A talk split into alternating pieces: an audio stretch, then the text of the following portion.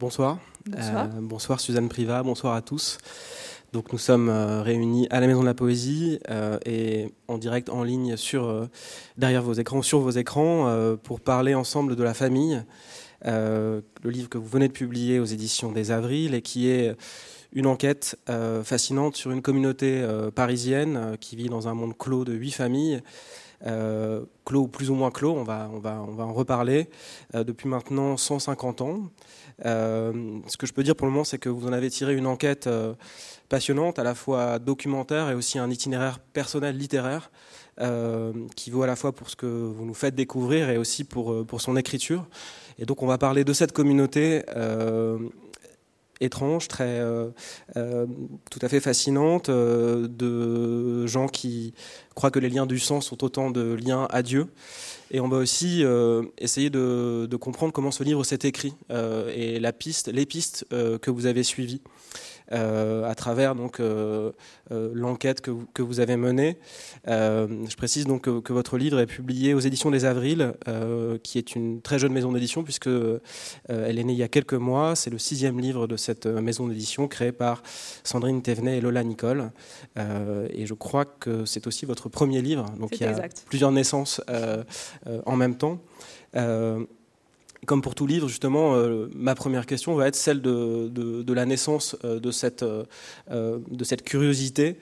Comment ça, ça naît? Comment fait-il Comment se fait-il que vous vous trouvez à passer, je crois, un an et demi à enquêter sur cette communauté qui s'appelle donc la famille? On pourra reparler évidemment de ce Oui. nom très particulier. Comment donc cette obsession se construit-elle? Comment, d'où ça naît? Elle s'est construite dans le temps, en fait, parce que ça a commencé sur des photos de classe. La photo de classe de mes enfants, quand- ma fille est rentrée en, en, en sixième, je pense. Euh, puis il y avait des photos de cousins sur les, euh, photos de classe. Euh, elle me disait, lui, il est cousin avec lui, il porte même le même prénom. Puis l'année d'après, il y a eu d'autres cousins qui portaient d'autres noms. Et encore des cousins, encore des cousins. Je me dis, mais ils sont tous cousins dans ton collège, qu'est-ce qui se passe là? Puis mon fils, à son tour, est rentré au collège. Et là, j'ai eu d'autres cousins. Et là, je me suis dit, mais il ressemble un peu quand même au précédent. Euh, il se passe quelque chose. Et euh, un jour de désœuvrement, j'étais dans la, rue de Montreuil, juste à côté de chez moi, et j'ai cherché, j'ai rentré, je ne sais pas pourquoi, deux noms de, noms de des familles qui que mon fils m'avait présentées. Et là, j'ai trouvé un acte de naissance qui datait de 1849, et exactement à l'endroit où j'étais située. Donc j'étais, il y a eu un espèce de- d'effet d'espace-temps. Je me suis dit, euh, il se passe quelque chose. Je suis en 1849 au même endroit. Il y a déjà quelqu'un qui porte ce nom-là, qui est né là. Euh, donc il y avait une espèce d'immobilité qui m'a un peu saisie. Euh, et puis j'ai commencé à chercher parce que c'est ma passion. donc on me donne un truc, à, on me donne un grain, un, un- un grain à moudre, j'y vais. J'aurais Euh, pu préciser que euh, vous êtes euh, journaliste Ah oui, scientifique. fait mon métier, oui, oui. donc, C'est- donc cette curiosité euh, Oui, oui, c'est se nourrit euh, à d'autres C'est sujets. n'importe quel sujet fait ventre, donc tout va bien. Celui-là, il était, il était joli, il avait un côté de poésie, de ce, ce côté que ce soit chez moi et, et- et il y a 150 ans, ça me semblait assez, assez beau. Et puis, et puis j'ai cherché, et puis très vite j'ai trouvé des choses et j'ai, compris qu'il y avait quelque chose qui n'était pas, pas ordinaire chez ces enfants. Euh, j'ai interrogé un peu mes enfants qui m'ont dit non, non, ce sont juste des, copains sympas. Alors ils sont un peu taiseux, on les voit pas beaucoup. Euh, on les fréquente pas en dehors de l'école, mais ils sont, comme tout le monde. Euh, et puis j'en ai parlé avec des amis du quartier parce qu'on a, je fréquente un café tous les matins de, de- où se retrouvent beaucoup de parents d'élèves et chacun avait quelque chose à dire sur eux. Tout le monde me disait ah oui oui on les, on les connaît, ils sont, un peu étranges quand même, on dirait des Mormons ou des témoins de Jéhovah ou des Amish ou peut-être même des Juifs orthodoxes, on ne sait pas bien. Euh, et, euh, et moi ça ne correspondait pas au portrait que m'ont dessiné, mes enfants, donc j'étais un peu intriguée. Euh, et puis j'ai cherché, j'ai cherché, j'ai cherché. Et puis un jour, je suis tombée sur un, reportage de France Culture sur un- une tentative de kibbutz qui avait été montée dans les années 60 euh, dans le fin fond de l'Hérault. Et là, j'ai écouté et j'ai retrouvé les mêmes noms.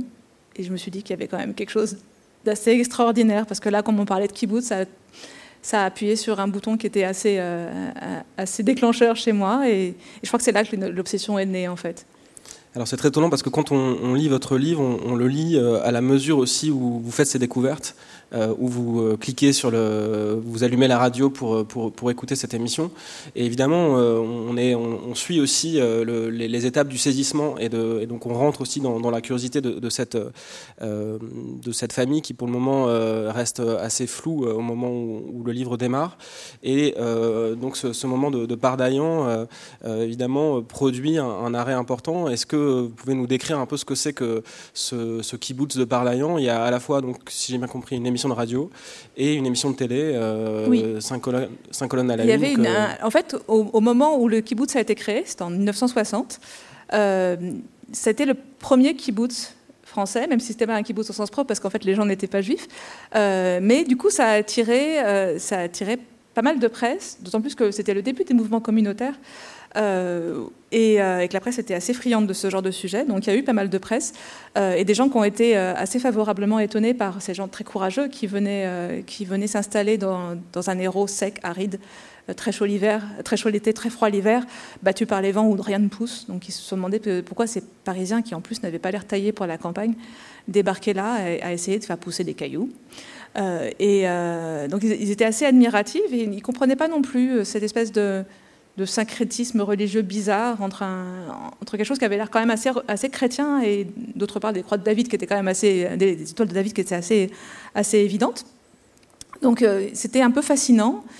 Il y a eu, euh, je crois, quatre ou cinq articles dans Le Monde à cette époque-là, euh, plus un film qui avait été tourné par Daniel Gerson, qui était un journaliste juif, qui était venu tourner un, un, film de douzaine de minutes et qui, avait été visiblement fasciné par ce qu'il avait découvert. Euh, et ce Daniel Gerson, on le retrouve dans un reportage qui a été fait sur France Culture euh, en 2012, qui revenait sur, cette dissidence chrétienne et sur ce, sur ce kibbutz de Pardaillan. Et pour la petite histoire, le, kibbutz avait assez mal fini parce qu'ils sont restés, ils, pensaient s'installer définitivement et faire revivre ce, village abandonné de Pardaillan, qui avait été laminé par la guerre. Il ne restait plus grand-chose. Euh, et euh, au bout d'un an, euh, le personnage central de ce kibbutz a été évincé et tout a mal tourné. En fait, toutes les tentatives d'agronomie ont, foiré et, ils ont fini par partir la queue entre les jambes et retourner à Paris comme honteux. et ils ont, eu du, mal à retrouver leur place dans la, dans la communauté. Mais moi, ce qui m'avait étonné, c'était que tous ces gens quand j'entendais parler dans le, dont j'entendais parler dans le reportage de, France Culture, étaient manifestement euh, très proches les uns des autres, portaient les noms que je connaissais, euh, et exerçaient tous le même type de profession. C'était que des professions ouvrières, euh, assez nobles. Pour la plupart, c'était des, gens qui travaillaient dans le métal, dans la couture chez les femmes. Euh, euh, à la SNCF, dans l'aviation. C'était plutôt des, gens de la profession ouvrière euh, plutôt chevronnés. Et, ce qui était fabuleux, c'est qu'ils y croyaient, mais dans le reportage de l'INA, il y avait une espèce de retenue, quelque chose d'un peu lugubre en fait, qui me, qui me surprenait. les femmes étaient très effacées, elles étaient habillées comme pouvait imaginer qu'on était habillé dans, un kibbutz, c'est-à-dire qu'elle portait un, voile sur la tête. Euh, euh, et, il y avait des pratiques aussi qui étaient étonnantes. Les enfants étaient séparés de leurs parents, par exemple. Euh, et il y avait une, volonté d'un collectif très, très fort qui me semblait plus ou moins sectaire. Et, j'avoue que le, reportage de, Lina m'avait un, peu, un peu glacé. Oui, alors c'est très étonnant parce que euh, j'ai lu votre livre d'une façon euh, dont on lit assez peu les livres, c'est-à-dire que je le lisais et je faisais des pauses pour aller moi-même euh, consulter les documents qu'on peut consulter. C'est-à-dire que j'ai écouté l'émission de radio, puis j'ai regardé le. Oui, parce que j'ai mis toutes les notes en fin de... Donc voilà, on, a toutes les sources sont disponibles. Et c'est vrai que le, ces images de, de, Pardaillan sont à la fois fascinantes et glaçantes, comme vous le disiez, parce que on sent quelque chose de l'ordre d'une forme de fiction. Euh, y compris dans la prise de parole. ils n'y croient pas eux-mêmes, en fait, je pense. Ils, se, ils, se, ils, se ils, tentent de se convaincre de, de quelque chose qui, qui, lance et qui, euh, euh, qui n'existe pas vraiment, une forme d'utopie. c'est ça, ça, ça, ressemble un peu à une utopie en carton hein, quand, on, quand on y voit. Même nous, on n'y croit pas parce que quand, on, quand on voit les, les tracteurs rutilants au début, ça, tout a l'air très, très bien répété, très huilé. Et pour autant, ça ne fait pas vrai. C'est, tout a l'air très répété, même les, entrées des personnages dans le film de, Lina. Il y a quelque chose qui sonne faux dans toutes leurs attitudes. Et, les, les, rares moments de sincérité sont les moments qui font les plus peur. Et à un moment, il y a un jeune homme qui dit, le, journaliste va voir trois, grands adolescents qui sont, euh, qui sont auprès d'une cheminée et il leur demande Mais ça vous dérange pas de, partager une chambre? Parce que vous êtes dans la même chambre. Et les autres me disent Mais non, on n'est jamais seul, c'est pas bon d'être seul, ça laisse penser. C'est pas, faut pas penser. Hmm. Et cette phrase-là, elle, était, elle, elle m'a terrifiée sur le moment. Donc ce sont des phrases que, que vous notez déjà euh, Quand Dès que j'ai vu le reportage, j'ai j'ai vu les premières images, j'ai pris un carnet de notes, j'ai pris un stylo et j'ai presque tout noté en fait. Bon, il y avait 11 minutes, c'est pas un exploit, mais, euh, mais toutes les phrases me semblaient sonner euh, étrangement. Donc il y a une intuition déjà que quelque chose. Il y a une intuition que quelque chose, euh, que, que, quelque chose sonne faux. Et, et après avoir visionné ce reportage, j'ai écouté l'émission de France Culture qui m'avait mené à ce reportage que j'avais laissé de côté dans un premier temps parce que je suis très attirée par les images. En fait, je vois une image, je, clique systématiquement dessus.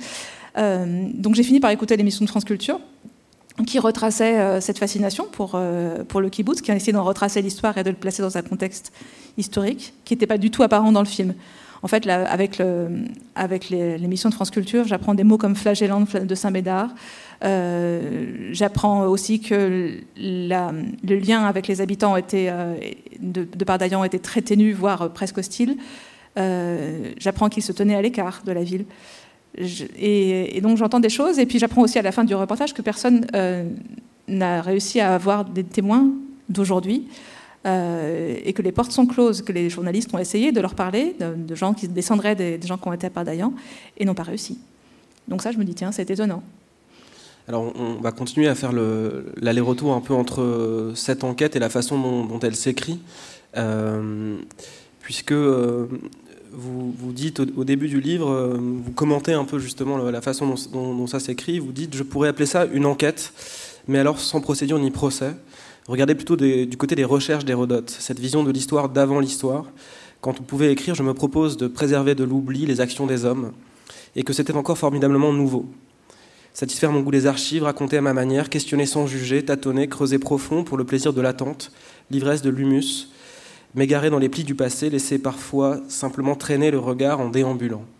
Alors est-ce que vous pouvez nous en dire plus sur cette euh, forme de méthode quand même qui se, qui se met en place Est-ce qu'on peut réellement appeler ça une méthode bah, Néanmoins, il y a... Je pense que c'est la démonstration de la non-méthode en fait. Qui, qui, a, qui a son efficacité alors tant mieux. Puisque, puisque le livre, euh, Parce que le livre fait des, des, pages au final. Mais euh, j'ai pas, pas d'esprit extrêmement méthodique en fait. Je me suis laissée porter par une histoire qui, m'attirait. Euh, et puis je me suis euh, laissée aller à ce que j'aime faire, c'est-à-dire marcher, regarder, prendre du temps, regarder les détails, imaginer. J'ai une tendance à m'échapper très vite dans, la fiction rien peut me, peut me faire m'envoler. Euh, euh, et, surtout, j'aime beaucoup les archives.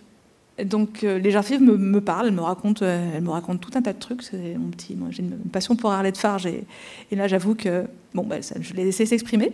et, et je me suis, je me suis juste laissée entraîner. En fait, j'ai, comme, comme je le dis, j'ai déambulé. J'ai déambulé dans cette histoire et je me suis dit pour la raconter que c'était la seule manière d'être à peu près honnête, parce que n'ayant pas de méthode, j'allais pas en inventer une pour le récit. Euh, donc j'allais juste proposer quelque chose qui était à hauteur de mon propre regard euh, et euh, imaginer qu'un lecteur pourrait vouloir me suivre, même si le chemin était tortueux, même si on ne voyait pas franchement où je voulais en aller. Euh, et, c'est pour ça que je me suis laissé aller. Alors vous citez ici un grand ancêtre qui est Hérodote. Est-ce qu'il est y avait, euh, parce que quand on vous lit, on pense aussi à des, euh, bah, des auteurs plus proches, de, par exemple de ce que les Américains font avec ce qu'ils appellent, je crois, la narrative non-fiction, euh, donc euh, Tom Wolfe, euh, Thompson, tout ça. Et, qu'en France, dont, les héritiers en France seraient des, auteurs comme Philippe Genada ou Florence Audenas. Est-ce que, c'est, est-ce que vous avez déjà en tête, est-ce que c'est des lectures que vous faites? Ce sont des lectures que, que, j'affectionne particulièrement, et, évidemment. je tous les auteurs que vous venez de citer, sans, souci. Je pense aussi, j'ai eu assez rapidement une référence en tête, mais qui est inaccessible, qui est Les enfants du Noceanophrus à mort. Non pas le film, mais l'adaptation qui ne porte pas tout à fait ce nom-là, qui en fait n'est pas l'adaptation du reportage, mais quelque chose de beaucoup plus vaste, où l'auteur raconte l'autobiographie de l'immeuble. depuis la commune jusqu'à aujourd'hui, en passant par les enfants qui ont été déportés. Euh, et ce côté obsessionnel, ce côté de décortiquer une toute petite histoire pour euh, raconter une très vaste histoire, me plaisait, beaucoup. J'aime beaucoup la, non-fiction, mais j'aime beaucoup aussi euh, les moments où elle s'égare un petit peu, où il y a, un pas de côté. et parce que je ne sais pas faire autre chose, non aussi. donc ce, livre est un, tout un tas de petits pas de côté sur un chemin qui n'est pas droit. Parce que l'archive euh, est nécessairement, enfin, est euh, forcément lacunaire, et du coup, elle vous oblige aussi à, aller chercher toujours ailleurs, euh, à déplier d'autres, d'autres facettes de, de, cet objet pour le moment qui est étrange, qui est quelques noms de famille. L'archive est extrêmement frustrante en fait, parce qu'elle ne dit, elle ne dit pas grand-chose. Euh, c'est quelques dates, c'est euh, en plus avec des trous monumentaux parce que les archives parisiennes euh, n'ont pas été bien conservées. Donc, ce qui fait que j'ai essayé de remonter tout l'arbre généalogique, mais il y a une période extrêmement frustrante entre le début du 19e siècle et 1860 où il n'y a rien, il y a juste des dates toutes sèches. et, donc, ça racontait pas grand-chose, beaucoup moins que, j'aurais voulu. Donc, je me, suis dit, bah, je vais reconstituer le tissu de cette famille par mes propres moyens, que ce soit en marchant, euh, que ce soit, euh, que ce soit en, lisant, en regardant des cartes postales d'époque, des images d'époque, euh, qu'en allant voir moi-même et, parfois en imaginant. Alors, est-ce qu'on peut justement remonter à ce, ce, que vous avez quand même découvert comme, comme origine possible de cette, de cette communauté? Je vais montrer le. Alors. Au départ, on m'avait parlé, dans le reportage de France Culture, il y avait un, vieux monsieur de Pardayang qui parlait des flagellants de Sam Médard. Euh, et euh, donc je suis, je suis partie sur, euh, sur cette notion-là. Je me suis dit Saint-Médard, ah ouais, ok. Saint-Médard, ça me disait pas grand-chose. et puis un jour, par, par hasard, je prenais un, café avec, avec un, architecte que j'interviewais pour un article, dans, une, dans un café qui s'appelait Café Saint-Médard et qui était à côté d'une église Saint-Médard. et là, je me suis dit, ah, il y a peut-être quelque chose, et donc je vais aller voir. Euh, euh, et, là, il y avait un grand, panneau qui expliquait, en fait, non pas les flagellants de Saint-Médard, mais les convulsionnaires de Saint-Médard. En fait, ce n'étaient pas des gens qui se flagellaient, mais des gens qui convulsaient. Euh, et j'ai donc découvert que c'était un, courant du jansénisme. du jansénisme du, XVIIe siècle. là, le courant, c'est un courant plus tardif qui, a commencé en 1730, avec des gens qui révoltaient par, par la, papauté et par euh, le sens du décorum de la papauté, avait voulu voulait un christianisme plus humble, euh, tourné vers la grâce, très, euh, très augustinien. et, ce, panneau racontait le jansénisme convulsionnaire qui, était, donc, avait pris naissance dans le cloître de, Saint-Médard et sur la tombe d'un diacre qui s'appelait Paris, où les gens de la, de la bonne société parisienne venaient se au départ se recueillir et ensuite euh, appeler euh, au miracle, comme c'était de coutume encore au XVIIIe siècle, euh, par, par le procédé de transe et de, et de convulsion qui pouvait aller jusqu'à l'automutilation parce qu'on n'était pas avare en, démonstration. Et, donc, j'en ai déduit que c'était assez, j'en ai déduit que ça venait de là, mais il me manquait une, il me manquait une étape, et l'étape, elle est, elle est venue par la lecture euh, d'un historien qui s'appelle Jean-Pierre Chantin, qui a écrit un, livre sur, euh, sur le, le, jansénisme dans le Forez, euh, et qui parlait de ce monsieur-là qu'on voit au milieu, qui s'appelle François Bonjour, qui était un prêtre convulsionnaire qui se, trouvait à Farins, dans, la Dombe, qui avait des pratiques religieuses assez étonnantes parce qu'il avait donc la confusion très revendicatrice et très flamboyante, euh, et un rapport à la femme qui était assez particulier, euh, parce qu'il avait toute une cohorte de la, la bonne société de, de, Farins l'adulait, donc il avait tout un, petit cénacle de femmes qu'il qu entretenait régulièrement, euh, et qu'il a commencé à crucifier dans son église. Donc forcément, ça n'a pas plu au clergé. ce monsieur Bonjour et son frère se sont fait, renvoyer de, de leur chair. Euh, ils se sont fait pourchasser, ils ont été en prison, ils ont été exilés, ils se sont retrouvés, après une longue déambulation, ils se sont retrouvés à Paris. mais à Paris, ils ont reconstitué une petite communauté autour d'eux. Et c'est de là dont viennent les gens de Pardaillan et dont vient la famille actuelle. En fait, ce, François Bonjour a eu la bonne idée d'avoir un enfant avec sa femme et sa servante. Il a eu deux enfants qu'au surcours en arrivant à Paris. Et il a décidé que le plus jeune des deux serait le prophète Élie. Et autour de ce jeune prophète Élie s'est agrégée une petite communauté de croyants persuadés qu'il s'agissait là du prophète Élie euh, et qu'il allait aider euh, à, la fin des temps cette petite communauté à devenir l'élu de Dieu. Donc c'est un courant qui est relativement millénariste, qui était déjà très millénariste à l'époque et qui l'est toujours en fait. La fin des temps est toujours attendue comme un moment où euh, le peuple élu pourra monter à la droite de Dieu pour régner sur terre à condition d'avoir un comportement irréprochable. Donc cette, cette, histoire des convulsionnaires, elle est, elle est, écrite en partie Elle est écrite en euh, partie. Il y a une archive euh, folle parce que tous les membres de cette famille, les membres fondateurs, étaient des gens qui étaient lettrés, euh, qui ont tenu des archives. Et, les, la famille conserve pieusement toutes les archives. Et, et, donc on sait ce qui s'est passé. Il y a une, narration, il y a une histoire de la famille que, j'ai pu lire, qui est un peu obscur parce que les noms sont plus ou moins voilés. Et sans plus, on donnait des surnoms à l'époque, des, noms d'œuvres. Euh, l'œuvre, c'est le jansénisme. Toute personne avait un nom d'œuvre, donc il faut avoir une. C'est un peu crypté, mais on arrive à, retisser, euh, l'histoire. Et, euh, et on, donc on, peut en déduire que ce, groupe-là est devenu la famille aujourd'hui. Au début, c'était deux familles. C'était juste deux familles. Une famille de vignerons qui venait d'Épinay-sur-Seine. Euh, euh, et, une famille plus riche, qui était une famille d'épiciers, mais d'origine, euh, dont, la femme, était d'origine de, noblesse de, de robe, qui, qui étaient eux parisiens. Donc c'est une alliance de deux familles euh, avec euh, là déjà une, sorte d'histoire miraculeuse qui se qui s'écrit. Il y a une histoire assez mignonne au, départ. En fait, les, deux familles qui étaient donc de milieux sociaux très différents ont décidé d'allier euh, leur cause pour pour servir le, le jansénisme et l'œuvre. et donc le meilleur moyen de, de s'allier, c'est de permettre à ses enfants de, s'épouser entre eux. Euh, donc ils ont eu cette judiciosité d'aller dans un café un, jour pour sceller sans doute l'union. Euh, et puis un miracle s'est produit. Euh, au moment où ils allaient payer, ils, chacun met sa pièce et une troisième pièce apparaît. Et là, c'était l'œuvre de Dieu, forcément, ou du Saint-Esprit, ou du prophète ou de qui que ce soit. mais il y avait une intervention divine, et à ce moment-là, la famille a été, ces, ces deux familles ont été persuadées d'avoir la grâce c'était le, moment du, c'était le lancement propre de la famille. Leurs enfants se sont unis, euh, trois, des, garçons et, trois des filles. Euh, et euh, à partir de là, d'autres familles ont commencé à s'agréger sur une trentaine d'années. au, bout de, au bout de 30 ans, les huit familles étaient là donc vous l'avez dit, c'est une, euh, il y a une inscription parisienne puisque le, point de départ même c'est cette coïncidence entre le lieu où vous habitez et le euh, et euh, l'acte de naissance de d'un des membres de, cette famille, d'un des, des, noms en tout cas.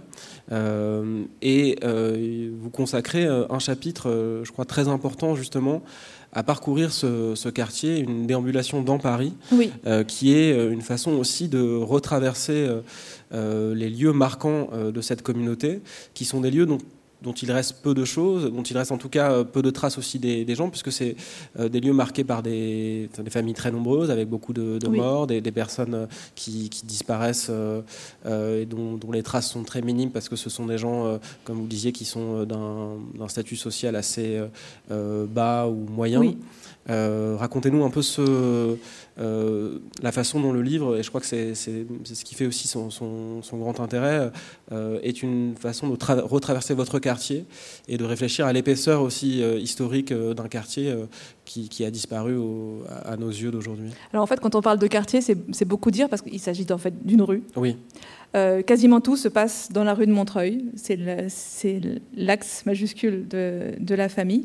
la petite histoire étant que le prophète Ali que j'évoquais tout à l'heure a donner euh, son manteau à un petit enfant, un enfant Tibou, en lui disant Attendez-moi là, je reviendrai. Euh, et ils attendent toujours. Donc la famille est toujours ancrée dans le quartier de la rue de Montreuil, dans l'attente du retour de prophète Élie. Euh, et ce quartier-là a vu passer toutes les générations jusqu'à aujourd'hui. qui se sont les, parfois dans les mêmes immeubles. Certains immeubles ont compté jusqu'à jusqu'à 15-16 familles sous, le même toit. et, j'ai essayé, de, en me promenant, j'ai essayé de relever, de voir les traces, même s'il n'y en a plus pour la plupart, certains des immeubles ont même été détruits.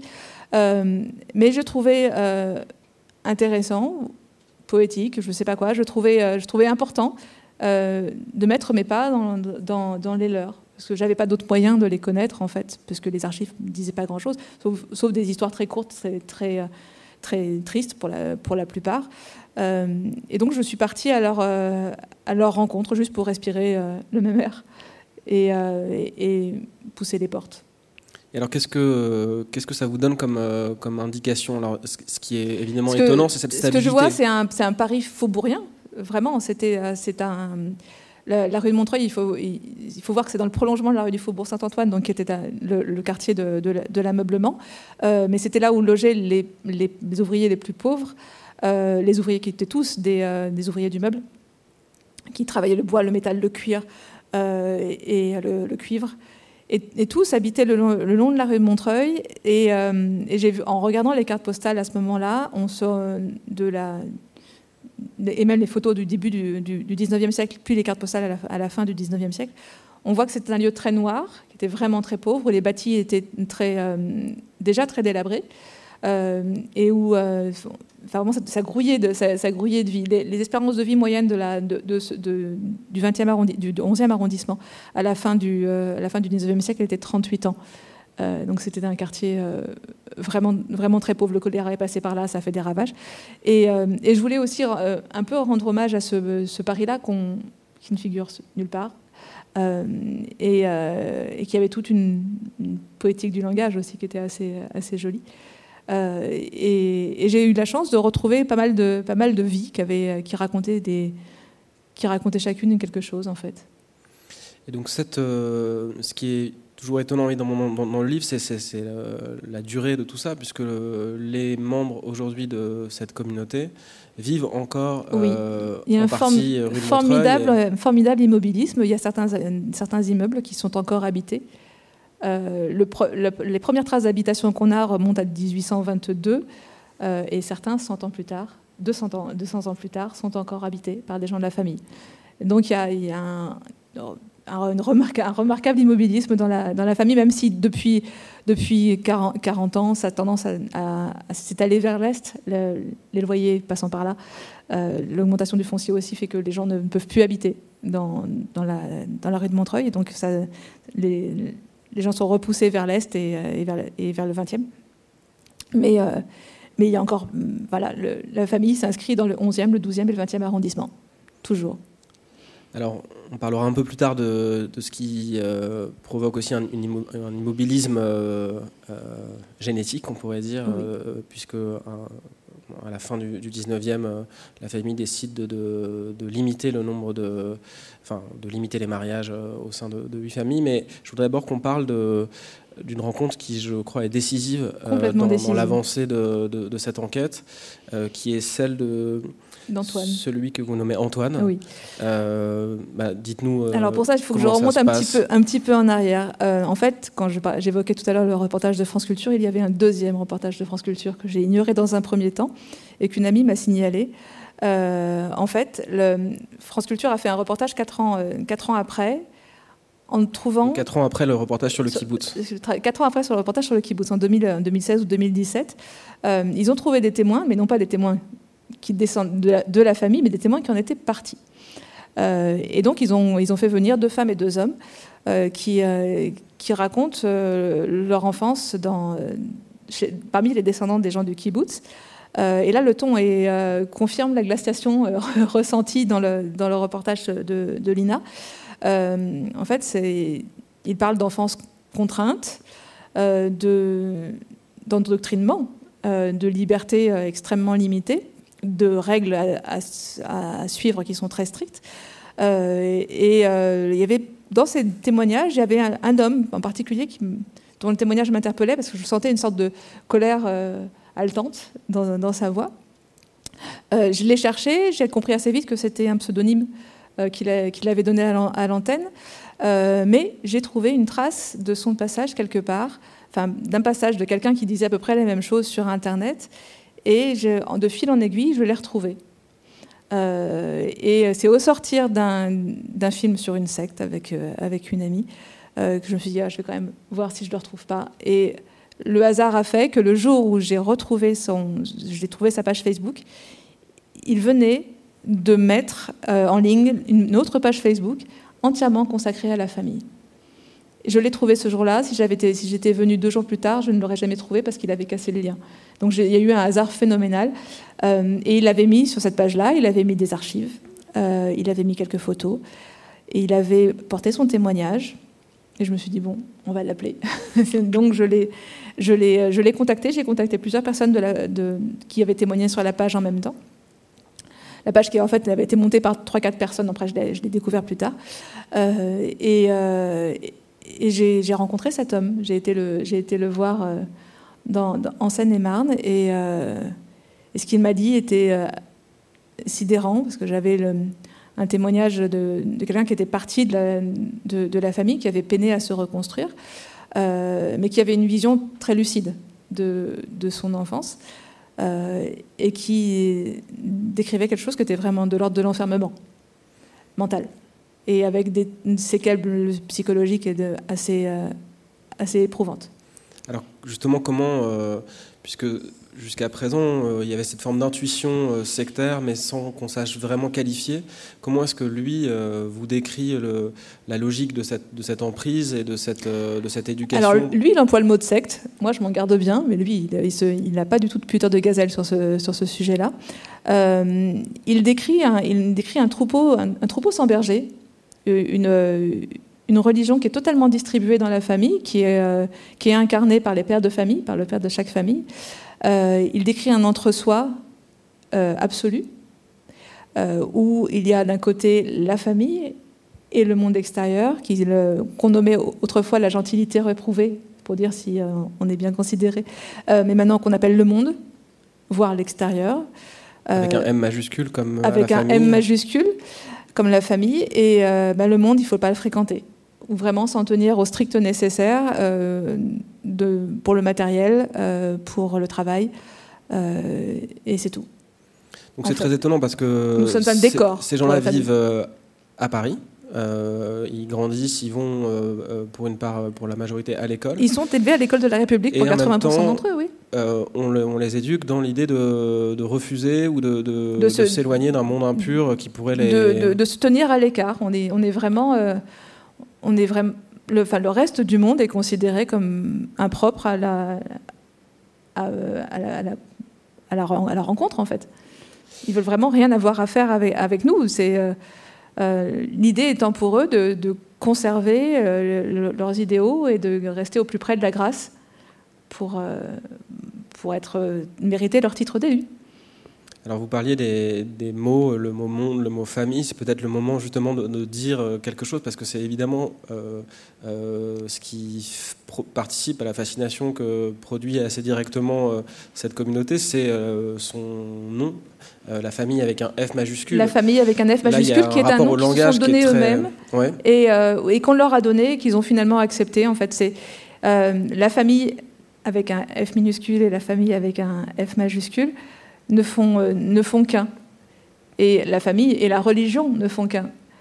Donc il y, a, il y a une confusion absolue de, du, moi à Dieu. En fait, le moi et la famille, c'est la même chose la famille et Dieu, c'est la même chose. Le moi, moi et Dieu, c'est pareil du coup. Donc il y a, y, a y a, vraiment une confusion, de, une, confusion des, une confusion des genres qui fait que euh, les liens sont complètement indissociables. Ça veut dire que c'est une religion sans prêtre Une religion sans, sans, clergé du tout. Sans clergé, sans chef. Euh, sans chef, euh, avec néanmoins un corpus de, de, textes règles. et de règles. De, de prières, de textes historiques euh, et de règles, les règles dont toutes ne sont plus d'actualité, mais qui ont quand même été dictées à un moment ou à un autre. Et surtout avec, avec un esprit de corps qui est, qui est, étonnant. Il y a une, très grande fierté d'appartenir à la famille. même quand on en est parti. Parce que c'est tout. C'est tout le système référentiel, c'est la famille. Il n'y a pas d'autre horizon. Et c'est ça le problème pour les enfants. D'ailleurs, si on veut avoir le seul jugement que je peux me permettre d'avoir, c'est qu'il n'y a pas d'autre horizon. Enfin, les enfants grandissent avec, un, avec des œillères, en fait, comme s'ils étaient dans un bocal. Et donc ce, cette, euh, cet horizon fermé, euh, euh, il ne cherche pas non plus à... enfin, il n'y a pas de prosélytisme.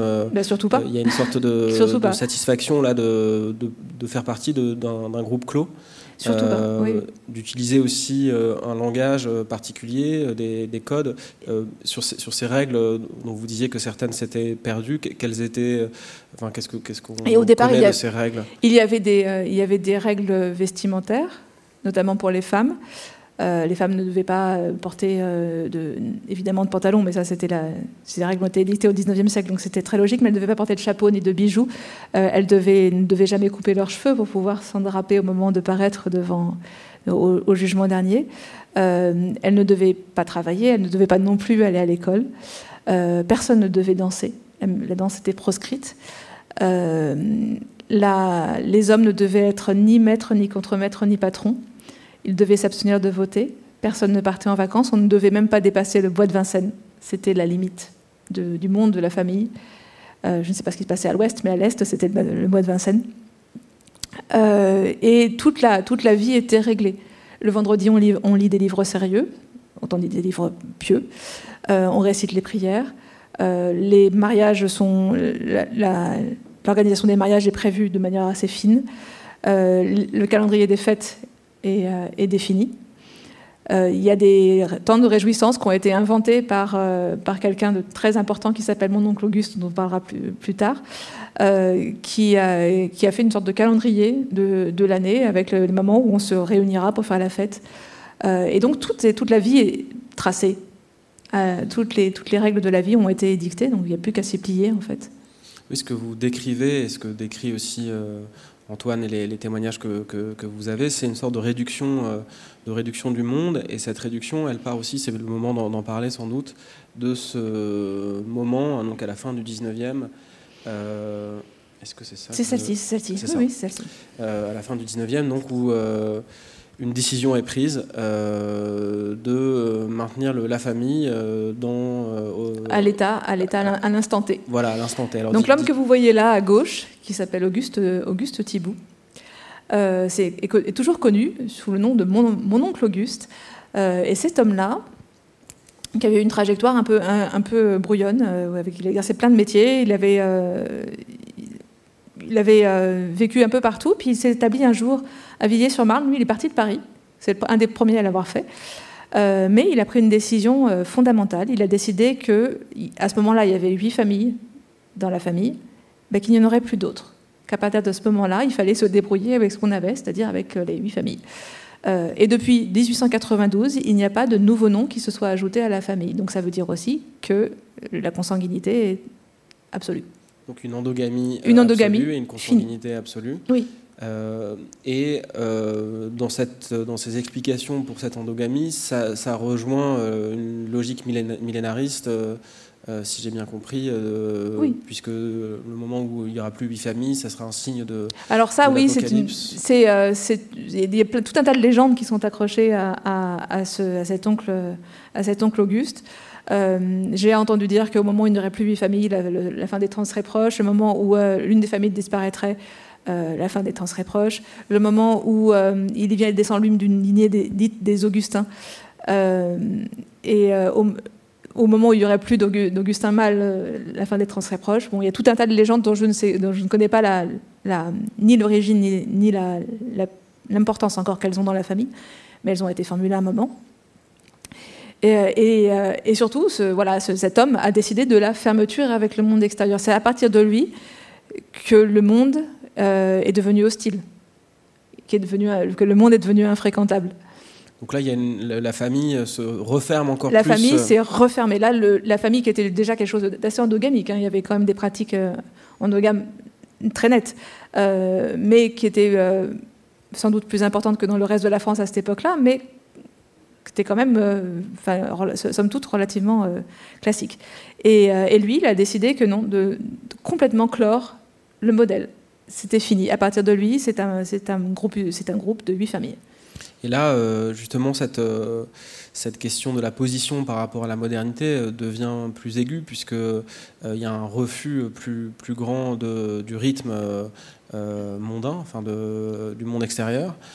et en même temps, ce que vous décrivez, c'est des pratiques de, de fête, de, de, solidarité, alors qui, qui expliquent aussi l'interrogation ici, qui font que la famille est très vivante. C'est-à-dire que c'est la famille est très vivante et le rapport à la modernité est très, euh, très paradoxal, euh, parce qu'ils vivent euh, en apparence absolument comme vous et moi. Ce ne sont pas du tout des amiches. Les, les, jeunes gens sont des jeunes gens totalement classiques. ils ne sont pas austères ni dans leur tenue ni dans leur pratique. Ce sont même des gens qui sont extrêmement festifs. Euh, euh, mon oncle Auguste avait fait un calendrier des fêtes, bah, ils s'y tiennent très très bien. Hein, euh, et, les jeunes gens sont même plutôt plus fêtards que, la moyenne. Il y a une, sorte de penchant pour l'alcool qui est assez, assez reconnu par, même, même dans la famille, ils, le savent. les, et les, grandes règles de vie de mon oncle Auguste, notamment sur, l'école, ont quasiment disparu, sur les habitudes vestimentaires là, se sont complètement éteintes. Euh, mais la, règle principale, qui est la règle d'endogamie, elle demeure. Et la règle de se tenir à l'écart du monde, elle demeure. Donc ils sont pleinement dans le monde, ils sont hyper connectés. Euh, ils, sont euh, ils sont sur WhatsApp, sur Instagram et tout ce qu'on peut imaginer. mais pour autant, ils ne nous fréquentent pas. On existe, on existe comme, que comme un décor. Ce que vous découvrez aussi euh, donc, euh, au fil de cette enquête, c'est qu'évidemment cette endogamie a des, a des conséquences, et notamment euh, au, bout de 130 ans, c'était, c'est, forcé. Hein, c'est la, seconde loi de, non, forcément, au bout de 150 ans, ça se passe pas très bien. le patrimoine génétique s'étiole. et, et certaines pathologies qui étaient dormantes prennent, le dessus. Euh, il y a notamment une, maladie qui s'appelle le syndrome de Bloom qui se caractérise par des gens de petite taille avec des fragilités osseuses, mais surtout une propension à développer des cancers juvéniles euh, euh, assez élevés.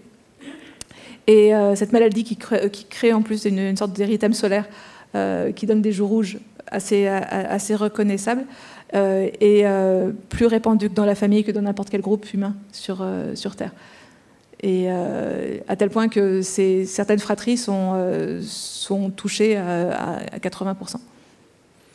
Ce qui est intéressant, c'est que dans, la position que vous adoptez, on, en parlait tout à l'heure, euh, vous refusez à la fois le jugement et vous tentez aussi de vous approcher de ce que peut être la vie de jeunes qui sont aujourd'hui dans la famille, et notamment vous passez pour ça, et ça me semble très intéressant et, tenir vraiment le livre euh, par un personnage que vous nommez Colombe et dont vous suivez les apparitions euh, sur Internet, sur Instagram euh, et la façon dont, elle, dont ces apparitions peuvent, peuvent laisser entendre ce qu'elle ressent, ce qu'elle vit, ce qu'elle traverse à la fois dans sa vie familiale avec un F majuscule et minuscule et, et, dans sa vie de jeune fille. Dites-nous un peu comment cette, cette idée vous est venue peut-être comme, comme trame, comme fil aussi du livre et comment ça, ça a aussi aiguiller votre regard Je pense que sans Colombe, ça aurait été difficile de faire quoi que ce soit, parce que je n'avais d'un côté que, que des gens qui étaient partis de la famille et qui avaient donc un jugement assez péremptoire sur, euh, sur, ces, euh, sur ces pratiques, et l'autre côté des archives, qui n'étaient que des archives avec... Le, pauvres, la pauvre chair qui va avec. et donc j'avais besoin de vivants, j'avais besoin de choses contemporaines. Euh, j'allais pas aller euh, interroger les amis de mes enfants, dont je savais pertinemment qu'ils ne me parleraient pas, puis en plus ça me semblait totalement irrespectueux. Euh, alors j'ai été voir s'il y avait des choses sur, sur les réseaux, parce que je me suis dit que personne n'échappait à la modernité, et j'ai bien fait, parce qu'effectivement, les jeunes gens de la famille sont, très présents sur Instagram. Et je me suis naturellement attachée à, des jeunes filles parce que j'ai moi-même une fille de 18 ans. Euh, et ça me semblait être un moment charnière dans la vie d'un être humain, où on quitte plus ou moins l'enfance et on n'est pas encore tout à fait adulte. Et je voulais voir comment ça se passait quand on était de, la famille, comment, euh, se gérait cette, période-là, et comment, euh, à un âge où on montre tout, ou le soi, les autres, le net, tout ça, c'est un peu la même chose. Je voulais voir ce justement ce qu'on montrait de, la famille. et donc pour la petite histoire, il n'y a pas une colombe, mais six colombes. ce sont six jeunes filles qui, ont exactement le même âge. et j'ai juste été voir ce qu'elles publiais et je me suis contentée dans, le livre, je me contente de raconter ce que je vois sans, en tirer trop de, conclusions euh, et d'écouter ce qu'elles disent parce qu'elles elle parlent et euh, elles racontent des choses entre, entre les images en fait. Et, euh, et j'ai trouvé pas mal de choses, oui. Je précise que ce qu'on voit là à l'écran, là, ce, ne sont, que, des, que, des, vraies images. La première est effectivement euh, tirée d'Insta. Euh, donc on voit, on, voit très bien que la, la vêture modeste de, voulue par mon oncle Auguste est, est, d'histoire ancienne. Euh, la seconde ne vient pas d'Insta, c'est un ce sont des, euh, la famille a, des pratiques sportives dans le calendrier des fêtes. Il y a beaucoup de, de rencontres sportives. Ils font notamment du raid euh, et ça, c'était une course pour, euh, caritative qui, auquel ils participaient. Et leur équipe s'appait les Consanguins, ce que je trouve. Euh, ce qui ce implique une assez, forme d'autodérision à l'échelle familiale. Oui, oui. Et, alors, et je me suis rendu compte que, en regardant les réseaux sociaux, que cette forme d'autodérision était très répandue. Et que personne n'est réellement dupe de ce qui, de se passe. en fait, ils savent pertinemment que leur fonctionnement n'est pas classique, mais c'est le seul qu'ils connaissent. Donc forcément, et comme on leur a dit tout, depuis leur enfance que le reste du monde était, euh, était pas intéressant euh, et pas fréquentable, mais ils restent avec le modèle qu'on leur, a, proposé depuis tout petit. Donc ils en connaissent, c'est le seul dont ils connaissent les codes. Euh, donc ils s'en moquent, mais ils le reproduisent. Et, et là, le, dernier, c'est une toute petite fille qui, qui, quand elle va sur la plage, elle écrit la famille. Elle écrit pas son prénom, elle écrit la famille. Et ça, la dissolution du soi dans la famille, c'était quelque chose qui m'a qui m'a un peu frappé. Ce qui est intéressant, c'est que c'est cette découverte un peu par le petit bout d'Instagram de, ce que peut être la vie d'une jeune fille, vous la confrontez aussi au témoignage de votre fille euh, et qui joue un peu le, une sorte de, de rôle de, de contradicteur. J'ai mis tête en tout cas, voilà. un peu ma conscience sur mon épaule euh, parce que je me suis demandé euh, qu'est-ce que je faisais là en fait parce que c'est très bizarre d'aller euh, d'aller regarder le compte Instagram d'inconnus. Euh, J'étais pas forcément euh, moi-même à l'aise avec la démarche et elle, elle été carrément trouvé ça très très bizarre. Donc elle me elle me l'a dit euh, et elle était aussi gênée que je que je fasse remarquer que voilà il y avait un problème de consanguinité. Elle disait oui mais c'est pas ton problème en fait. et elle me disait oui mais de toute manière on est tous on, est tous en train de reproduire un modèle. Que tu le veuilles ou non, euh, tu m'imposes un modèle. Euh, je fais oui, c'est vrai, mais moi je ne vais pas te demander d'épouser ton cousin en fait. Euh, et, je ne vais pas te demander d'arrêter de voir tes potes de, classe. Si tu, voilà. Et elle n'en a pas disconvenu. Et, et du coup, j'ai continué à, regarder ce qui se passait sur Instagram. Et il y avait toute une histoire. Du coup, il y avait un, second arc narratif en dehors de l'histoire de la famille. Il y a aussi l'histoire de l'histoire de Colombe. Euh, et j'ai eu de la chance parce qu'elle m'a livré des, moments de sa vie.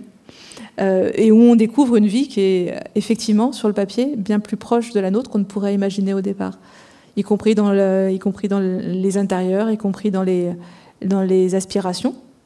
Euh, cette jeune fille aime la musique, cette jeune fille aime la danse, cette jeune fille aime, a des pensées politiques. elle aime la photo, elle aime la poésie, elle ressemble en tout point à n'importe quelle jeune fille. Elle est euh, elle ressemble en tout point à ma fille sur, dans, ses, dans, ses, aspirations. Et pour autant, je, mais je fiche mon billet que dans deux ans, elle sera mariée. Et on peut imaginer que tout de même la modernité, malgré tout, euh, euh, finit par infiltrer. elle, infiltre le, elle infiltre la, la, vie de la famille sur le plan matériel, mais pour l'heure, sur le plan spirituel, j'ai pas l'impression que ça change grand-chose puisque les enfants continuent à ne pas voir leurs euh, camarades à la sortie de l'école. Les enfants de la famille ne vont toujours pas en sortie scolaire. Enfin, en sortie, oui, mais pas, en classe verte. Euh, s'ils peuvent aller à, la, cantine, c'est rarissime. Sinon, il faut qu'ils se dépêchent pour aller à l'école. Il faut qu'ils en sortent très vite. Euh, et jamais ils n'iront à anniversaire d'un de leurs copains. et ils savent très tôt que ce dont ils ont envie ne compte peu finalement. On leur donne, euh, même pour la, profession qu'ils vont exercer, euh, certains, on leur dit bah, tu seras boucher. ou tu seras boulanger, ou tu vas travailler dans le, bâtiment comme tonton. et ils le font. Et même s'ils pouvaient aspirer à faire autre chose dans leur prime enfance, à un moment, vers 12-13 ans, ils réalisent que non, en fait. Que oui, ils vont se marier avec un cousin euh, et que oui, ils, feront, ils travailleront dans le, dans le bâtiment comme tonton. Et ils le disent, ils en sont conscients et ils n'ont pas le choix.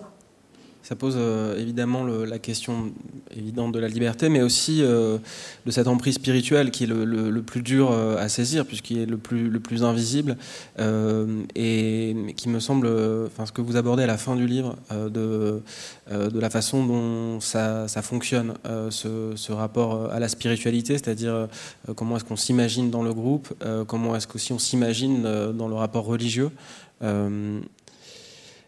vous donnez euh, un, un, extrait d'une euh, prière euh, qui dit Ceci détruit en moi ce moi si contraire à moi-même.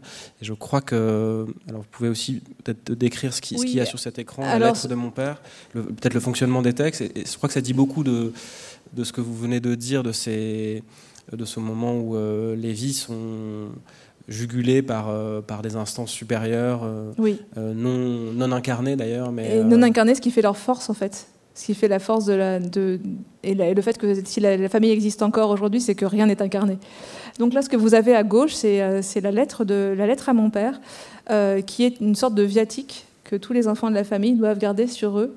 Euh, il y a encore quelques décennies, ils devaient l'écrire à, ils devaient l'écrire à la main, très petit, avant leurs 10 ans.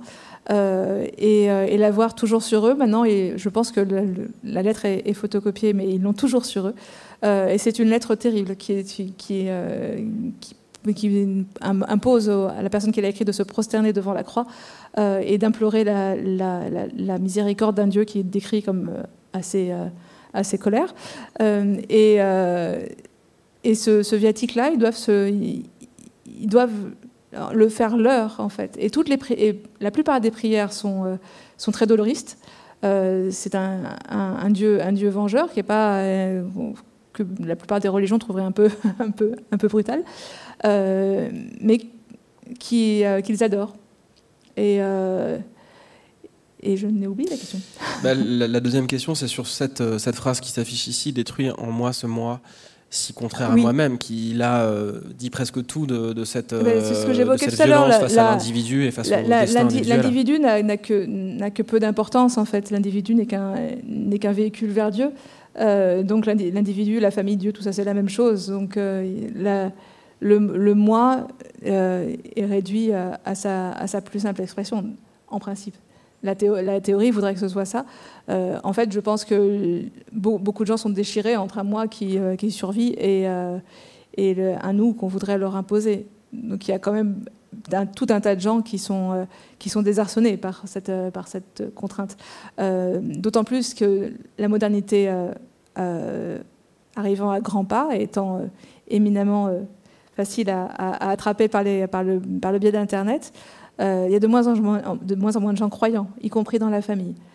Et qu'est-ce qui les tient à l'intérieur de la famille? Quand il n'y a plus de spirituel Je ne sais pas. Donc je pense que euh, arrive à un moment très charnière où euh, cette, dissolution du moi va peut-être euh, s'éteindre. D'autant plus que les, ravages de la, consanguinité sont, sont quand même bien intégrés. Euh, je commence à recevoir des témoignages de, gens, même dans la famille, qui tous regrettent la consanguinité, mais euh, ils n'ont pas, n'ont pas d'autre option, en fait, puisqu'il faut rester entre soi et qu'il faut trouver l'amour pour proroger le, pour proroger le modèle. Donc, euh, il reste oui, entre cette euh, endogamie implique des mariages très, très tôt pour euh, s'assurer d'avoir. Ça, ça, implique des mariages vers, vers, 20, vers 20 ans pour la plupart d'entre eux euh, des unions qui seront fécondes parce que voilà, les, femmes font des enfants. Euh, la contraception n'est pas bien vue, l'avortement on n'en parle même pas. Euh, et donc elles seront fécondes et pour certaines très fécondes, euh, avec euh, parfois jusqu'à 14, 15, 16, 17 enfants, y compris, euh, compris aujourd'hui.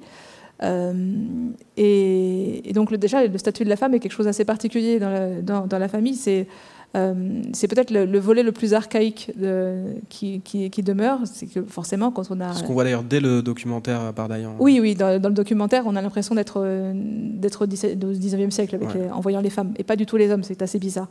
maintenant, c'est plus du tout le cas, parce qu'elles sont, comme vous l'avez vu, elles sont plutôt en mini-short qu'en robe longue et, en, et avec un voile sur la tête, mais pour autant, elles ont surtout un statut reproducteur et de, de donner euh, d'éducatrices au, modèle, au modèle familial, en fait. Euh, donc elles sont avant tout le gardien, les gardiennes des enfants. Et, euh, et j'ai encore oublié. Et peut-être qu'on peut commenter cette, cette, cette, image à ah, droite cette fois-ci parce cette que image à droite, oui, cette, cette, image dit, c'est une image du cimetière. Euh, c'est un. Donc des tombes sans, euh, Ce sont des tombes, sans inscription. C'est le, le, le, champ de, le champ commun de Thiers. C'est pas de la fosse commune. Ce sont des tombes individuelles, mais qui sont, qui sont sans inscription. Euh, qui sont les tombes de, des pauvres de la, de, de, la commune et des environs, et aussi des tombes de la famille. parce que depuis, depuis je ne sais pas quand, d'ailleurs je pense depuis, depuis mon oncle Auguste, la famille dans un désir, d'humilité, euh, ne fait pas enterrer ses morts dans des tombes traditionnelles. pendant très longtemps, ça a été la fosse commune, et c'est plus le cas. Euh, mais ces tombes-là, toutes blanches, sont les, dernières demeures des gens de la famille. Euh, et la mort est un, moment très particulier dans la vie de la famille, parce qu'elle est entourée de tout un décorum assez, précis. On veille le mort pendant trois jours, le mort est enterré au troisième jour. Mais quand je dis on veille, c'est toute la famille. Quand, une personne vient à décéder, toute la famille vient le visiter, les enfants y compris. Euh, on vient le voir, on vient, embrasser le mort. Euh, euh, et, c'est quand toute la famille est passée que le mort est porté en bière. Et il n'est porté en bière que par les hommes. Il n'y a que les hommes qui se retrouvent ce jour-là habillés sur leur 31, qui se réunissent tous au, cimetière de Thiers. Et pendant ce temps-là, les femmes sont à la maison en train de, en prier pour, pour l'âme du défunt. Et, et ça, c'est un rapport à la mort qui est très particulier, sachant que la famille est une grande famille, ils sont, euh, ils sont environ 3000. Euh, donc il y a des gens qui meurent. Et puis ils sont tous cousins. Ils sont et tous ils sont tous cousins. Euh, donc il y, a des, il y, a des, gens qui, qui, meurent, il y, a plusieurs, il y a plusieurs décès par an. L'année dernière, il y en a une dizaine, je crois. Donc ça veut dire que ces dix fois, bah, tous les enfants de la famille ont vu des cadavres, ont embrassé des cadavres. donc j'ai reçu aussi un témoignage de quelqu'un qui me disait, quand, on a, quand on arrive à l'âge de la majorité, on a vu plus de morts qu'un soldat en exercice. Euh, et, ça doit être assez, euh, ça doit quelque chose, quelque chose qui doit participer à une structure mentale un peu particulière, je pense, et, euh, un rapport à la mort qui est différent, d'autant plus que la mort est acceptée parce qu'elle fait partie d'un destin qui nous est dicté d'avance. La, grâce augustinienne fait que tout est prédéterminé, tout est écrit. donc on ne fait qu'accomplir un destin qui a déjà été pensé pour nous. Euh, donc la mort est, acceptée et euh, je pense que cette acceptation, l'acceptation de la mort doit, doit participer à un, état d'esprit euh, différent. Alors je ne sais pas si je l'ai dit au tout début de la rencontre, mais c'est le premier livre qui paraît sur, sur cette communauté qui était jusque-là secrète. Ah non, c'est pas vrai en fait. Il y a un autre livre qui est paru en 1992, mais qui est un livre qui n'a pas été perçu à l'époque comme, comme, étant un, comme étant un livre sur la famille. ça a été écrit par un, un homme de la famille le livre s'appelle euh, Après le déluge. Il est signé d'un monsieur qui s'appelle euh, Florent Lioris, François Lioris, paru chez Gallimard en 1992. mais c'est une diatribe contre, contre la famille, complètement cryptée. quelqu'un qui avait quitté la famille Quelqu'un qui avait, qui, avait quitté la famille, mais quelqu'un qui avait une trentaine d'années à l'époque, et qui décrit plutôt la période de mon oncle Auguste et jusqu'à jusqu'à Vincent Thibault, qui était l'homme qui a emmené tout le monde à part d'Ayan. Euh, mais c'est une galaxie de personnages. Euh, et quand je, quand je l'ai lu, euh, je me suis rendu compte qu'à l'époque, personne n'a pu lire entre les, entre les, entre les lignes. Personne ne connaissait l'existence de la famille, c'était avant l'apparition du, reportage de France Culture. Donc il décrit, lui, un, dans un langage très imagé, un, monde de, de, consanguins, sur le coup, complètement dégénérés. Donc il, a une, porte une charge, très lourde euh, sur la famille, je pense qu'il avait beaucoup de choses à leur reprocher. Euh, le trait est, très forcé. Euh, mais donc c'était la seule chose, le seul livre qui soit, qui soit paru, qui est encore disponible d'ailleurs, et, et le, mien le, donc le second. De fait. Donc on peut imaginer, euh, puisque ce que vous dites aussi d'un certain nombre des membres qui ont qui n'ont plus de foi ou qui euh, euh, sont inscrits dans un dans une répétition dont ils n'ont pas la, maîtrise, que un certain nombre de des membres de la famille, s'ils lisent le livre, vont en apprendre plus que ce qu'ils peuvent connaître eux-mêmes de. Ah, alors qu'ils en apprennent sur, leur sur leur histoire, c'est évident. J'ai déjà eu des des témoignages de jeunes gens qui sont dans la famille et sans avoir la moindre intention d'en partir, euh, qui me disaient qu'ils ne savent, ne savent pas d'où ils viennent. Ils ne connaissent pas l'origine de la famille, ça les intéresse finalement assez peu. Euh, ce, qui, ce, qui, emporte tout, c'est la foi. Ils ont, euh, le jeune homme qui m'a écrit a une foi totale. Il n'y a aucun moment, à aucun moment, il ne la met à distance. pour lui, il, fait d'ailleurs l'amalgame entre la, la, famille et la religion. Il a dit la famille fait partie de ma religion. Il l'a écrit comme ça c'est assez, euh, assez étonnant. Et pour autant, euh, il n'est pas du tout aveugle sur la façon dont le monde perçoit la famille. Il sait qu'ils sont consanguins, il sait que c'est un problème, même pour lui c'est un problème. Il sait aussi que euh, si son ami, si son meilleur ami qui n'est pas croyant s'en va, il ne le verra plus jamais. Ça lui fait de la peine et c'est admis. Puisque donc lorsqu'on lorsqu'on quitte la famille, je ne sais pas si on. non, je ne l'ai pas dit, non. Quand on quitte la famille, euh, on quitte la famille. On quitte la famille avec, un F euh, majuscule, on, quitte la famille avec un F minuscule. On part. Euh, moi, je pensais, j'imaginais, avec mon esprit un peu fleur bleue, que, que avec la modernité, les liens se, maintenaient par, par les réseaux sociaux notamment. lui me dit que non. Tout est coupé. que c'est fini. Y compris donc avec ses frères et sœurs, ses enfants. Y compris avec ses. Euh, alors, je pense qu'avec les frères et sœurs et les, et, les, enfants, le lien est maintenu euh, pour la politesse euh, et pour un, minima. Mais pour, avec les amis, non, c'est fini. C'est on part, vraiment. C'est un, un, un exil qui commence, oui. Ce qui fait que euh, le fonctionnement, euh, enfin que, ça fonctionne, c'est-à-dire qu'il n'y a, a, pas de monde possible euh, offert à ceux qui, à ceux qui quittent la famille. c'est tout ou rien. C'est a priori tout, mais sans, sans haine. C'est juste un fait. Tu sors de la famille, tu entres dans le monde. Comme le monde est infréquentable, ben, sorry, tu deviens infréquentable. Vous avez dit à plusieurs reprises que vous aviez reçu des, témoignages. Je, commence à en recevoir. Après, donc une fois, de, gens qui ont ou bien eu connaissance du livre, ou bien l'ont lu, qui sont dans la famille euh, ou qui en sont sortis les, les, jeunes gens qui m'ont écrit, qui sont dans la famille, n'ont pas lu le livre. Ils ont euh, lu quelques articles euh, qui sont parus dans la presse suite à l'apparition du livre, mais ils n'ont pas lu le livre et je pense qu'ils ne le liront pas. parce que bah, le regard du monde, ils le, ils le pressentent. Ils n'ont pas besoin d'en savoir plus et leur histoire, finalement, ils en connaissent ce qu'ils veulent en connaître. Donc, euh, par contre, je pense que les jeunes gens qui m'ont écrit étaient des jeunes gens très convaincus. Hein, euh, je pense que les gens qui sont à une période où ils se posent des questions, et forcément il y en a, parce que quand on ne croit plus, on est quand même obligé de se demander qu'est-ce que je fais à reproduire un modèle euh, qui ne m'intéresse pas, auquel je ne crois pas.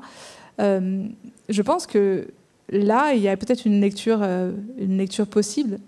et, et, le fait de comprendre d'où on vient, le fait de, que je, j'ai essayé de leur rendre un peu leur histoire, euh, ça peut euh, donner des arguments de choix en fait. C'était un peu mon espoir euh, sous-jacent. Donc il y a tout de même l'espoir que ce livre puisse être une forme d'outil pour avancer vers une libération pour ceux qui sont dans ce questionnement, en tout cas. Si toutefois on, est, on, on, soit légitimement en droit d'espérer quoi que ce soit pour eux, parce que c'est pas notre histoire en fait. bien sûr. Euh, mais euh, oui, forcément, j'aimerais que, Colombe, euh, si elle a envie, vive sa vie. Ce serait la vie qu'elle se serait choisie, forcément. Pourquoi mes enfants auraient le droit de vivre leur vie et, et, pas elle, elle a forcément des rêves. Et en plus, elle les montre. Enfin, une, plusieurs des colombes que j'ai, que j'ai suivies montrent leurs rêves. C'est évident qu'elles en ont. et ça me ça me paraît très triste que des règles de vie de 200 ans les obligent à, y renoncer. D'autant plus qu'elles sachent qu'il existe, c'est possible ailleurs. Et que l'ailleurs, c'est juste à côté d'elles. C'est pas comme si c'était un ailleurs euh, très loin. C'est juste euh, quitter la famille. Vous avez dit euh, tout à l'heure que vous, vous refusiez d'employer le mot secte, mais que certains l'employaient très, Antoine directement. l'emploie très directement, d'autres aussi que dans le livre, vous, dites aussi qu'il y, y, a eu des faits de violence, que donc il y a quelque chose aussi évidemment qui est étonnant et, dont on sent la, la complexité, qui est que euh, il y a un organisme en France qui s'appelle la MIVILUD. La, la, MIVILUD, la mission interministérielle de vigilance contre les dérives sectaires. Mais qu'en même temps, euh, c'est quelque chose qui, qui, est un peu euh, inattaquable ou impalpable. C'est inattaquable parce que, en fait, déjà, il faut savoir qu'en France, il n'y a pas de définition de, juridique de, de, la notion de secte. on parle de dérive sectaire.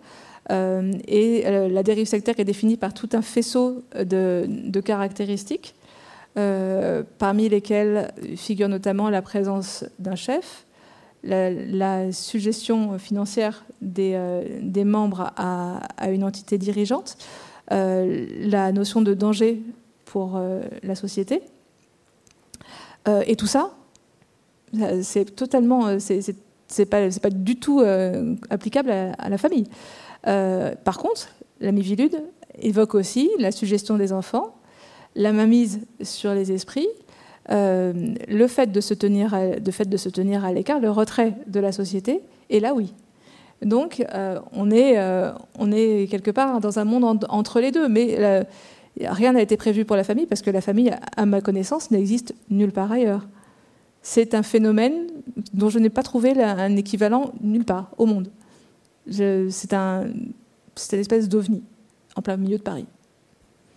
Euh, ce qui est vraiment très saisissant, c'est la, position que vous adoptez, cette position de, non-jugement et d'observation à l'échelle de, ceux qui peuvent, euh, de ce que peuvent vivre ceux, qui font partie de la famille et qui passent parfois aussi par, par la fiction. Oui. Euh, est-ce que vous pourriez dire un mot de, ce, de, cette, de ces moments où vous utilisez aussi la fiction pour notamment décrire Imaginez euh, ce qu'a ce qu'a pu être euh, un, membre de la famille qui décrit un lieu collectif, euh, qui détruit pardon, un, lieu collectif de, vie de la famille, et pourquoi en passer par la fiction pour, pour tenter de, raconter cette, cette, histoire? Parce que la fiction, c'est le moyen d'approcher ce qu'on ne, peut, ce qu'on, ce qu'on ne peut jamais savoir. en fait, je euh, l'événement auquel vous faites allusion, c'est la destruction, euh, il y a une dizaine d'années, du lieu euh, qui, a été, qui était la maison de, mon oncle Auguste que j'évoquais tout à l'heure, qui est le lieu de rassemblement de toute la famille. Et quelque part, en, en, 1900, en 2013, ça, ça, a brûlé. En fait, ça a intégralement brûlé. Euh, et, il y a des photos qui ont été prises, qui sont les photos de la photo qu'on voit là au milieu. C'était une prise après, euh, euh, non pas après l'incendie, mais après une, destruction qui était juste visiblement avant l'incendie. et je me, je me, suis imaginé que j'ai cherché à savoir ce que, vous, voulez raconter ce moment-là. et la première pensée que j'ai eue, c'était quelqu'un qui, qui, en voulait terriblement à la famille et qui a donc, s'est donc attaqué à son, à son symbole.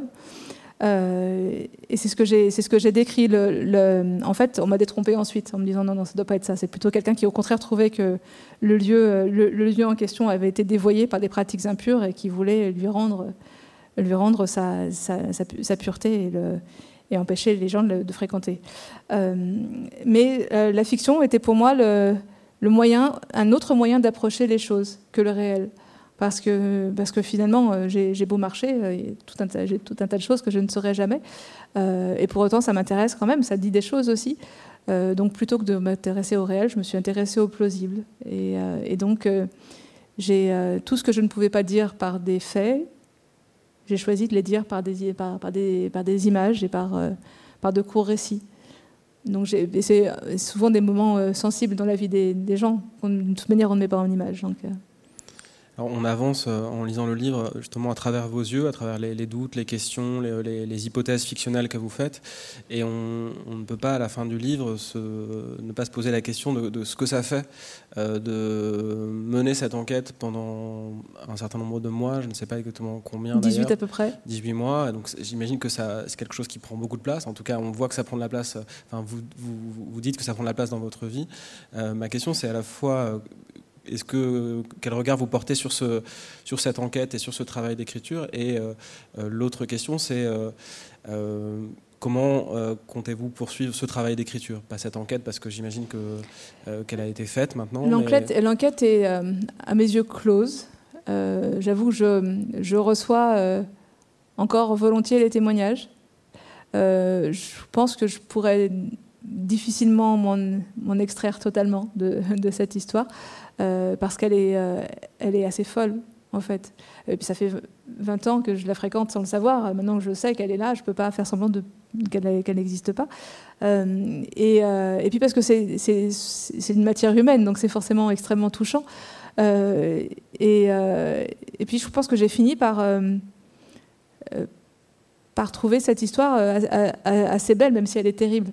Je trouve ça beau qu'on s'accroche à des idéaux, même s'ils sont mortifères. En fait, c'est euh, c'est euh, il y a une sorte de poésie un peu un peu folle là-dedans qui m'a qui, qui m'a un peu saisie et euh, donc je dois bien avouer que j'ai du mal à, à, sortir facilement. Alors je vais le faire hein, parce que j'ai un métier par ailleurs. mais mais j'avoue que quand je vois passer notamment des gens pour les visites mortuaires, j'ai toujours un petit pincement au cœur. Je me dis tiens encore un. Et et j'ai une sorte de connivence qui est complètement stupide parce qu'ils ne me connaissent pas. Euh, et quand je, les, regarde, j'ai toujours une petite pensée, euh, petite pensée pour, euh, eux. Donc je pense que je vais avoir du mal à m'en extraire, si c'était la, la, question. Et quant à un éventuel, un éventuel autre projet littéraire, c'est possible. Mais pas du tout sur ce sujet-là. Très bien, bah on, on, attend alors de, de, découvrir où votre curiosité vous mènera. Merci beaucoup pour pour cet entretien. Merci et beaucoup. À bientôt alors. Merci. Merci.